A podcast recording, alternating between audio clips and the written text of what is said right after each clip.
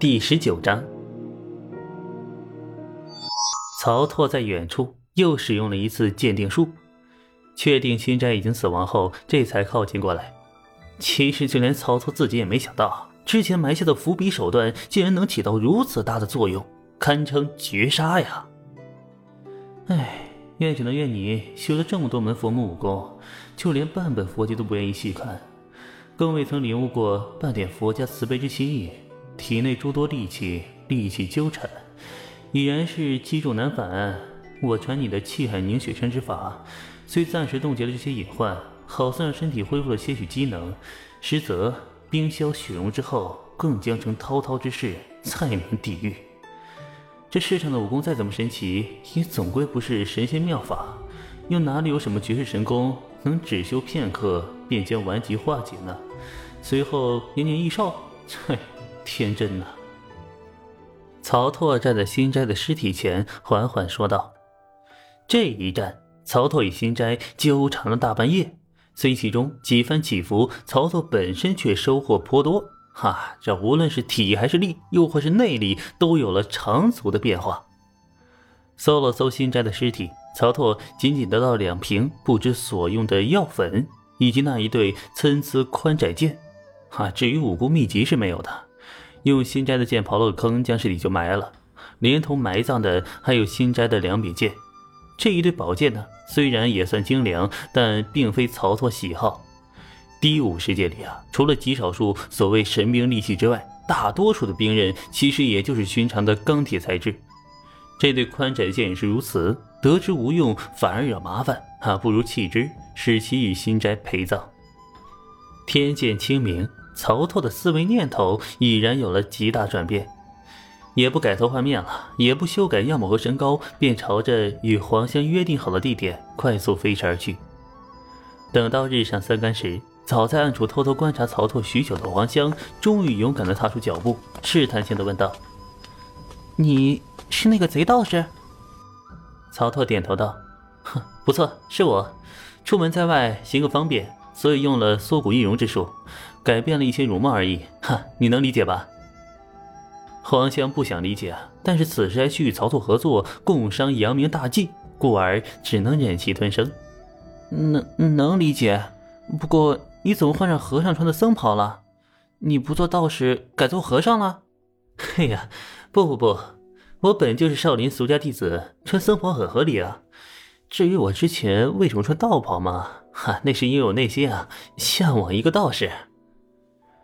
他不知道谁是张三丰啊，自然听不懂曹操的梗，也就理所当然的理解不了曹操的脑回路。总之，咱们现在上山吧，去告知少林寺高僧，让他们早做准备。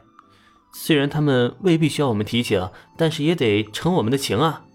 将来也有必要帮我们扬名。嘿，黄香笑嘻嘻的说道。只要想到能扬名天下后的好处，黄香脸色的笑容就更灿烂了几分。挤压内心的危机感也稍稍散了几分。至于朝廷大军火炮围山这件事儿，黄香显然心中已然有了筹划，固然表现轻松。曹拓抬头望了望天，果然在高空之中瞧见了一个盘旋的黑点儿。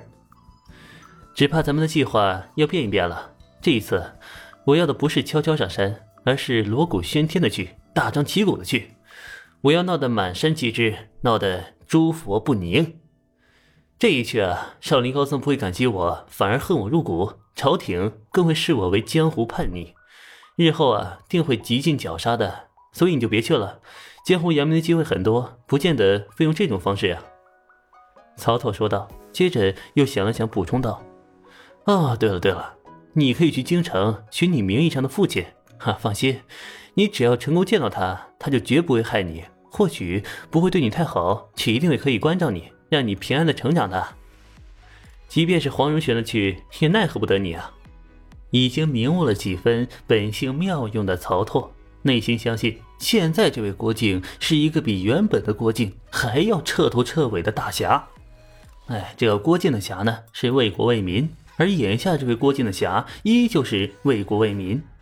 区别呢，就是一者被动，一者主动。终结乱世，当有化身修罗之心，或是如此了。你要做什么呀？还有，你是不是知道点什么呀？黄香脸色微变，急忙追问。曹拓想了想，还是对黄香道出了实情。无论这一局结果如何，哪怕是黄香去到京城，将此局此事告知郭靖，也算是好的。曹拓从未想过能力挽狂澜，啊，他只是做他可以做的，做他能做的。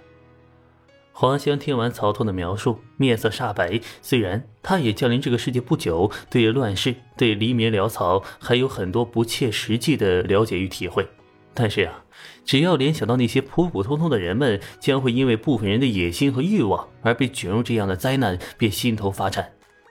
无论他是黄香还是郭翔，本性都是偏向正道的。此时不禁心中激荡。一股豪迈侠义之气也没有来的涌了上来。